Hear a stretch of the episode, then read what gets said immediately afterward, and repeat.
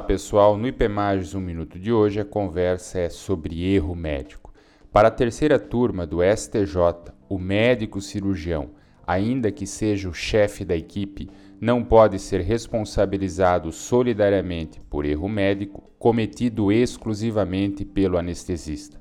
Constou que na sala de recuperação anestésica o paciente apresentou quadro de instabilidade respiratória, sendo então vítima de negligência de atendimento por parte do anestesista.